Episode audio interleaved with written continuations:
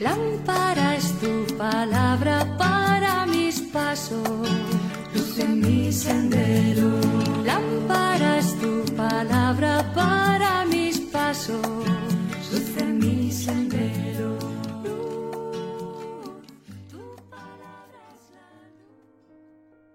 Del Evangelio según San Lucas capítulo 21 versículos del 5 al 11.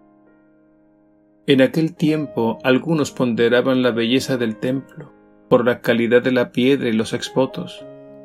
Jesús les dijo, Esto que contemplan ahora, llegará un día en que no quedará piedra sobre piedra, todo será destruido. Ellos le preguntaron, Maestro, ¿cuándo va a ser eso? ¿Y cuál será la señal de que todo eso está para suceder? Él les contestó, Cuidado con que nadie les engañe, porque muchos vendrán usando mi nombre diciendo, Soy yo, o bien, el momento está cerca. No vayan tras ellos. Cuando oigan noticias de guerras y de revoluciones, no tengan pánico, porque eso tiene que ocurrir primero, pero el final no vendrá enseguida.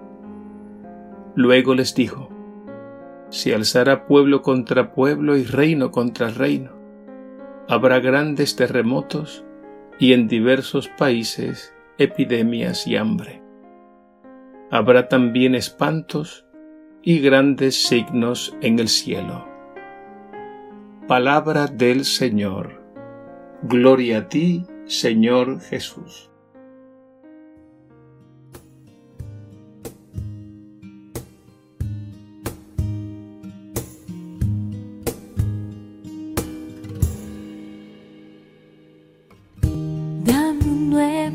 Corazón, Señor, un corazón para adorarte, un corazón para servirte. Dame un nuevo corazón, Señor. Dame un nuevo corazón, Señor. Un corazón para adorar para servirte. Dame un nuevo corazón,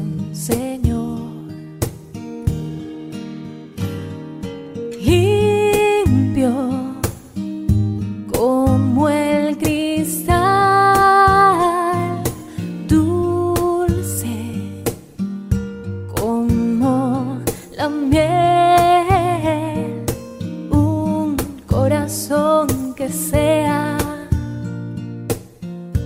como el tuyo, Señor.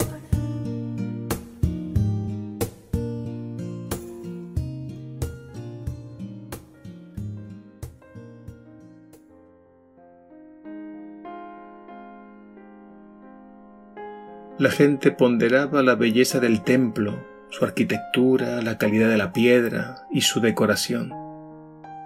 Jesús, sin embargo, nos invita a no fijarnos tanto en la belleza pasajera, en la fachada o en la imagen exterior, y advierte que llegará un día en que no quedará piedra sobre piedra, todo será destruido. Jesús quiere que nos fijemos en la verdadera belleza, en la belleza que no pasa nunca y que no puede ser destruida ni por las guerras, ni las enfermedades, ni la muerte. Sabemos muy bien que la belleza de este mundo es falsa, que es un simple maquillaje que no muestra su verdadero rostro. Por eso hoy más que nunca se necesita que nos ejercitemos en el discernimiento, para no caer en la trampa de las mentiras bien presentadas que parecen verdad pero que no lo son. En el mundo, sin embargo, hay gente bella, no por su apariencia física, sino por la calidad de su corazón, porque se han dejado embellecer por el amor de Dios que es eterno. Pensemos, por ejemplo, en los santos y en las santas de Dios. y no solamente los que están en el cielo, sino también en los que caminan con nosotros en nuestras comunidades en este mundo. Ellos y ellas son un vivo reflejo del corazón de Dios y del corazón de Cristo. Por otra parte, en el Evangelio de hoy Jesús podría asustarnos por el lenguaje apocalíptico que emplea. Con estas imágenes un tanto catastróficas, lo que Jesús hace es invitarnos a abrir los ojos, porque el espectáculo de este mundo pasará. El mundo envejecido por el mal dará paso a un mundo nuevo, que Jesús llama el reino de Dios.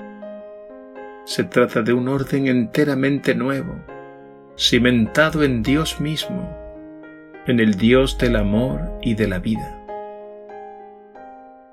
Y Jesús quiere que en medio de los acontecimientos cambiantes de este mundo, pongamos nuestro corazón en lo que verdaderamente no pasa nunca, que es Él mismo y su palabra. Nuestra fe en el Señor no es un añadido, es algo absolutamente necesario y esencial. Se trata de apoyarnos enteramente en Él y dejar que Él haga de nuestra historia una historia de salvación. Por tanto, no tengamos miedo, porque Jesús es y será siempre la buena noticia de la salvación para todos. No lo dudemos. En Él nuestra alma halla el verdadero consuelo y la verdadera paz que permanecen para siempre.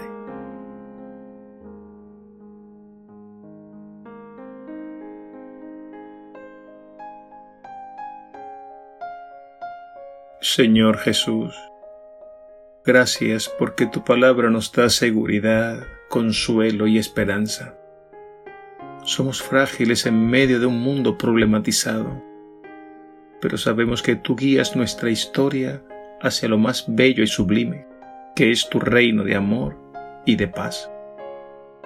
Gracias Señor porque venciste la muerte y el pecado con tu cruz, y con tu resurrección nos has dado una vida nueva. En ti un mundo nuevo ha comenzado. Gracias por ser el fundamento de nuestra vida, de nuestra fe y de nuestra esperanza. Amén.